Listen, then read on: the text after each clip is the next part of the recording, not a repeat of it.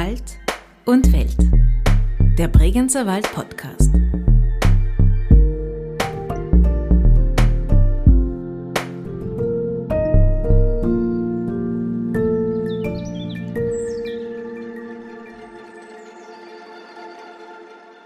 Mir scheint, ich bin einen Hauch zu lebenstüchtig unterwegs. So lebenstüchtig bin ich gar nicht. Oft verfalle ich dem Irrtum, andere hätten Interessen an den Lebensumständen der Menschen in den Landschaften, die sie durchfahren.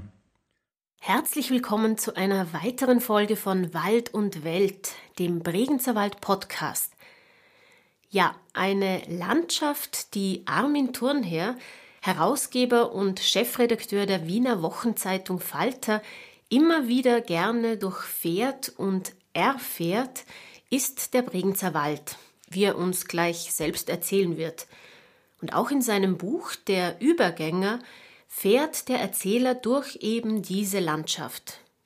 Begleitet wird er dabei von Alfred Brendel, jenem Pianisten, der der Schubertiade in Vorarlberg seit über 40 Jahren als Musiker, Dozent und Vortragender sehr eng verbunden ist – und musikalisch begleitet uns bei dieser literarischen Fahrt durch den Bregenzer Wald der hochkarätige Nachwuchspianist, der Vorarlberger Aaron Pilsan mit einer Aufnahme von der Schubertiade 2019.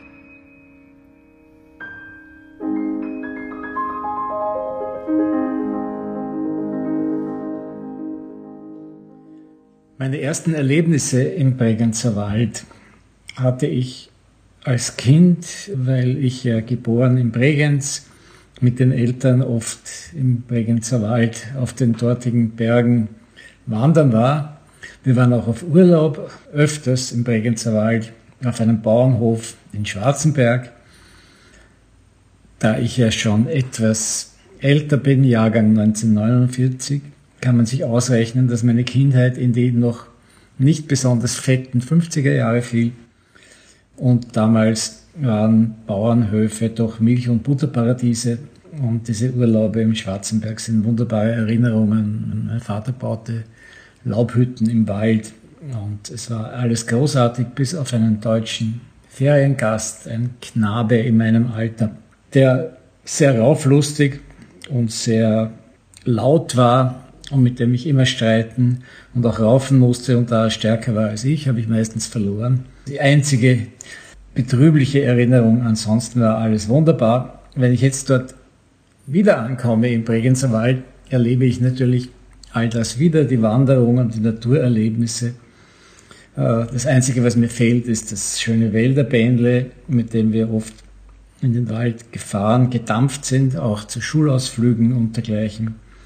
Aber man kann ja nicht alles haben. Dafür ist die Moderne im Bregenzer Wald ja geradezu exemplarisch mit der Natur versöhnt in einer Weise, wie man es eigentlich nirgends auf der Welt sehen kann. Und das ist ganz wunderbar.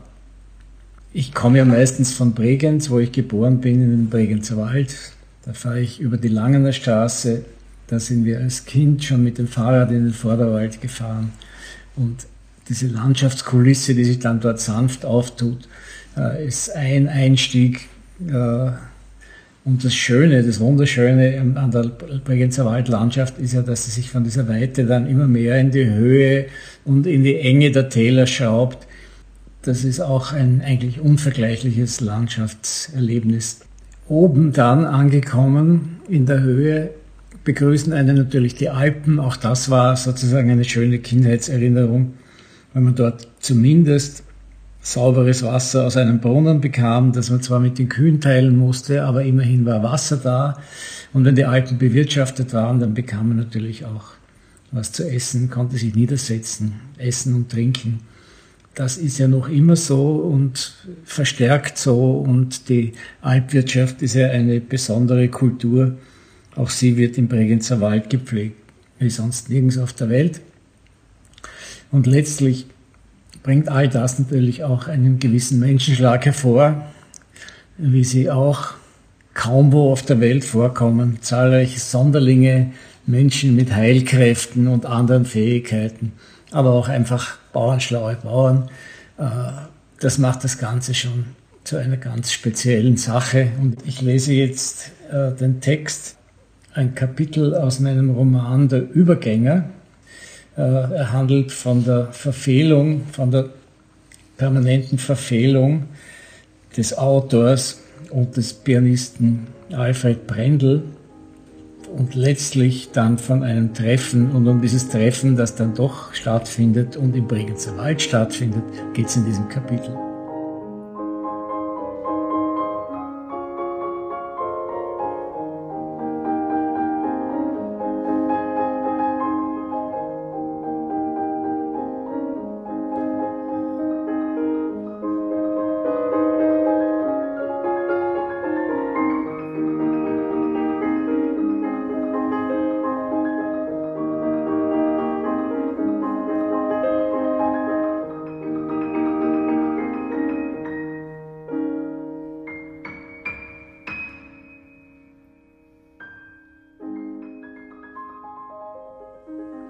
Der Bregenzer Wald zerfällt in den Vorder-, Mittel- und Hinterwald. Schwarzenberg gehört bereits zum Mittelwald. Hat man die massive Talsperre der Kanisfluh passiert, des beherrschenden Bergblocks, öffnet sich das Tal ein wenig, die Straße zieht sich über den Talboden hin, führt dann durch eine enge Achklamm, wo sie der Lawinen wegen überbaut ist, mündet nach einigen Kurven in einen kleinen Talboden und immer so fort friedliche Siedlungen stattlicher Bauernhäuser, der zwischenzeitgemäße Holzbauarchitektur, in jedem Dorf ein zeitgenössisches Gemeindebauwerk, zu so etwas darf man Kultur sagen. Brendel kennt nur den vorderen, milden Teil des Waldes. Von Bregenzerweller Verhältnissen scheint er nicht viel zu wissen. Ich erzähle von der sogenannten ab dem späten Mittelalter bezeugten Bauernrepublik, die natürlich keine war, aber doch herrschaftsfreie Züge trug, und von der Bezeck, jenem auf Holzpfeilern errichteten Haus mitten im Wald, in das man den Landammern, die Räte und die Abgeordneten hinaufsteigen ließ, wobei man ihnen die Leitern erst wieder hinstellte, wenn sie sich geeinigt hatten. Ein Holzmodell des Rathauses auf der Bezeck hat ein Künstler erst vor kurzem in der Gemeinde Andelsbuch gefunden. Gleich hat er es in seine Ausstellung im löblich-modernen Holzgemeindezentrum mit einbezogen. Die Bezek-Verfahrensweise gefiel Brendel. Sie sollte, meinte er, zum Beispiel bei Friedensverhandlungen im Nahen Osten wieder zum Einsatz kommen. Die Fahrt bis Schopernau wiegt einen in falscher Sicherheit. Einigermaßen eben, ohne scharfe Kurven geht es dahin. In Au müssen wir rechts die Straße nach der Mülz hinauf. Ab hier ist sie im Winter mitunter gesperrt. Man kann nur mit Schneeketten weiter. Obwohl ich langsam fahre, merke ich, es geht dem Passagier zu schnell. Ich mäßige mich und weise auf die schönen Bauernhäuser hin, prächtige, geschindelte Einhöfe mit Schopf, wie der angebaute Schupfen hier heißt, halber Fremdenführer, der ich nun schon bin. versuche die Alpwirtschaft zu erklären. Anscheinend bin ich immer noch zu schnell, denn die Lieblichkeit der Gegend ist an ihm verloren. Er sieht nicht Matten und Wiesen, er sieht nur Abgründe und Schründe. Ich traue mich nicht, ihm das Patentrezept zu empfehlen, nur auf die Innenseite der Kurve zu sehen, tue es dann aber doch. Als Kind habe ich auf solchen Straßen prinzipiell gekotzt. Kotzen war mein Bergstraßenbegrüßungsritual. Mit hellem Strahl schrieb ich mich in die Welt der Alpen ein. Ich brauchte es meinem Vater nur mit einer Handbewegung zu signalisieren. Er wusste Bescheid und hielt an. Der höhengeeichte Alemanne fährt sein Leben lang knapp an Abgründen vorbei und denkt sich dabei wenig. Man spricht jedoch viel über das Bergfahren in diesem Volksstamm. Von Generation zu Generation gibt man das Verhalten auf Schnee und Eis weiter. Hundertmal bin ich in dieses Tal hineingefahren, winters wie sommers, mit Ketten und ohne, als Jungtrottel mit Vollgas und als einigermaßen bedächtiger Erwachsener, aber nie fuhr ich so vorsichtig wie diesmal. Ich weiß, in welchen Kurven zwei Autos bequem aneinander vorbeikommen und in welchen man auf Ausweiche warten muss. Ich weiß, dass Brendel das nicht weiß und verlangsame das Tempo weiter, krieche den Berg hinauf, dabei die Vorzüge des lokalen Bergkäses schildernd. Den kennt er, den nimmt er aus der Schwarzenberger Käsehandlung immer mit. Ob er auch wisse, dass die fettesten Käsehändler so reich waren, dass sie eine Loge in der Meile in der Skala hatten? Das versetzt ihn doch in Erstaunen und ich erkläre damit, die Zeit vergeht, den Unterschied zwischen Fettkäserei und Magerkäserei. Hier ist reiches Gelände, hier wurde Fett gekäst.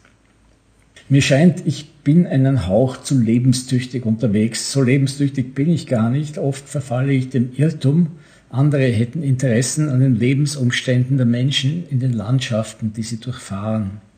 Ob er Franz Michael Felder gelesen habe, frage ich Brendel, der sei in Schopenau zu Hause gewesen. Felder, sagt Brendel etwas matt, das ganze Hotelzimmer ist voller Felder. Ich habe nie hineingeschaut. Was von dem zu halten sei? Nicht alles ist gut, aber die Autobiografie ist vorzüglich. Merkwürdig rührender Fall eines Autodidakten. Peter Handke hat sie neu herausgegeben. Aha. So leid es mir tut, wir müssen Höhenmeter machen. Der Mühls ist ein Walserdorf, wurde nicht vom Bregenzer Wald aus, sondern von der anderen Seite her besiedelt, vom Laternser Tal und vom Rheintal. Warum denn die Walser aus dem Wallis ausgewandert seien, will Brendel wissen. Ich weiß es nicht. Ohne Google im Auto ist man verloren. Später schaue ich nach. Inzwischen äußere ich vage historische Vermutungen. Vermutlich Hungersnöte, Bevölkerungswachstum, Zwist mit Feudalherren. Nicht einmal ganz falsch, was ich sage. Die Geschichte, als ich mit einem Käsemeister in steilstem Gelände auf Recherche unterwegs war, erzähle ich lieber nicht. Als der mich bat auszusteigen, weil er an abschüssiger Stelle eine Kehre nicht auf einmal bewältigen konnte, sondern mit dem Heck über dem Abgrund reversieren musste. Das Leben in den Bergen ist gefahrvoll. Man kann hinübersehen auf die Alpe auf der Önschen. Das erwähnen wir nicht, aber den Käser schildern wir, der dort aus dem siedenden Kessel das 70 Kilo schwere Netz mit dem Käse allein heraushebt, nachdem er zuvor dessen Ende mit den Zähnen zusammengehalten hat. Das erinnert Brendel an eines seiner Gedichte. Käse, sagt er mit würzigem Ingrim. Peinlicherweise habe ich es nicht präsent und kann nichts weiter dazu sagen weil es nicht im Sammelband steht, sondern im Fingerzeig. In einer Zeit, die den Menschen das Recht absprechen möchte, sich öffentlich zum Käse zu bekennen, verdienen die Bemühungen des Käsesyndikats Aufmerksamkeit und Unterstützung. Und überhaupt, mittlerweile hat der Vorschlag, das Käsesyndikat in eine Käsekirche umzugestalten, an Boden gewonnen. Auch wir haben Boden gewonnen und sind endlich da. Nach einer letzten Kurve leuchtet uns die barocke rote Zwiebel des Damülser Kirchturms entgegen.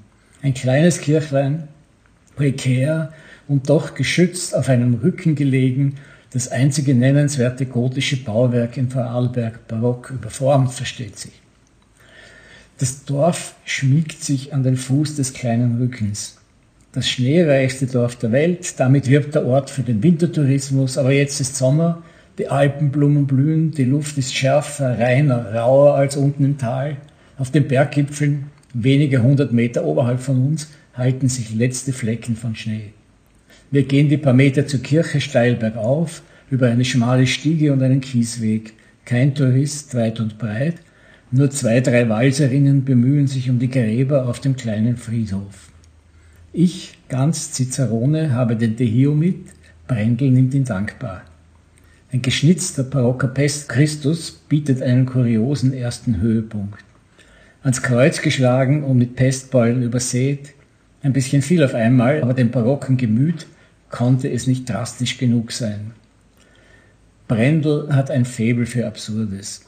Eine der Frauen kommt und macht mehr Licht. Jetzt können wir die berühmten, geschmackvoll restaurierten Fresken betrachten. Die Anbetung der Könige, deren einer sehr grazil auf geradezu weiblichen Beinen posiert, gefällt ihm auch und gerade, ich höre recht, als Komposition.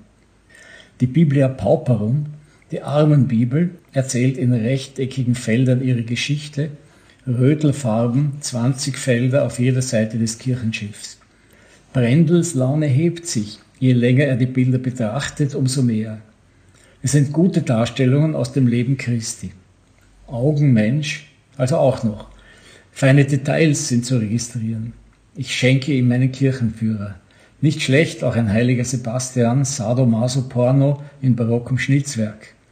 Die Gnadenmutter betrachten wir aus der Ferne, der Chor, naja, wir wenden uns zum Gehen, da zieht uns Vera in einen Nebenraum. Sie hat es entdeckt. In der Leichenkammer hängt ein monumentales Ölbild, das jüngste Gericht darstellend. Das hat noch gefehlt. Jetzt ist Brendel in prächtiger Laune. Ein Spritzer Höllenöl ins Feuer und der Pianist strahlt. Verglichen mit dem Gesichtsausdruck, den er jetzt zeigt, war er beim Mittagessen geradezu leidend. Man weiß von seiner Zuneigung für Teufel. Das hier ist ein Gemälde wie für ihn gemalt. Der Horizont brennt, am Himmel reiten apokalyptische, geflügelte Wesen, Sünder in den Fängen, ein paar hilflose Engel mit Flammenschwertern versuchen am linken Bildrand nach dem rechten zu sehen, aber rechts tut sich der Riesenschlund auf, wie der eines Wals, ein Monster mit gelben, aufgerissenen Augen, roter Riesenzunge, zwei Zahnreihen mit allen Schikanen, in die hinein Hilfsteufel die Kolonnen der leicht geschürzten Sünder treiben. Die Lust an den Details. Da schiebt ein Teufel einen Delinquenten in einem brennenden Schubkarren auf den aufgerissenen Höllenschlund zu. Links öffnet sich ein Fenster in den Untergrund mit dem Endzustand der Verdammten, der Dauerrüstung. Ein kleines Orchester spielt dazu auf.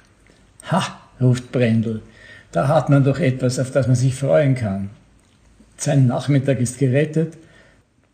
In der oberen Hälfte des Gemäldes befinden sich Fegefeuer und Himmel, die Frommen in braver Reihe, aber die sind nicht so wichtig. Vera fotografiert. Draußen vor der Kirche sehen wir jetzt auch fantastische Alpenblumen, die Aussicht vergnügt Brendel. Er lacht über sein lindgrün pepita gemustertes Sakko, seine Erscheinung krönt er mit einem himmelblauen Topfkäppchen mit weißem Saturnring. Ein älterer Tennistrainer oder Nabokov beim Schmetterlingsfang könnte so etwas tragen. Ihm völlig egal, er posiert fröhlich vor der Kirche, ist jetzt höllisch guter Laune. Bei der Rückfahrt betrachtet er die Bregenzer Aach. Ob er angle, frage ich. Nein, erst in England habe er gelernt, Fisch zu essen. Vor einem Tunnel fällt ihm ein, aus dessen Fassade könnte man das Maul eines Ungeheuers machen. Ende.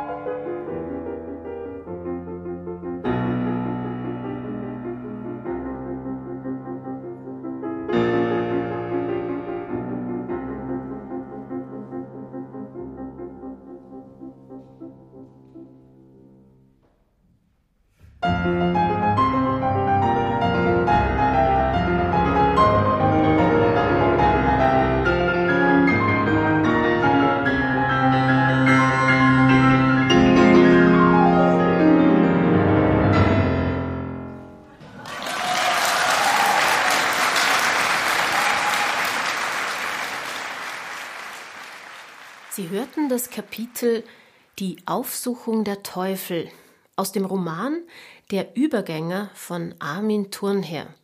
Das Buch ist 2009 im Schollnei Verlag erschienen.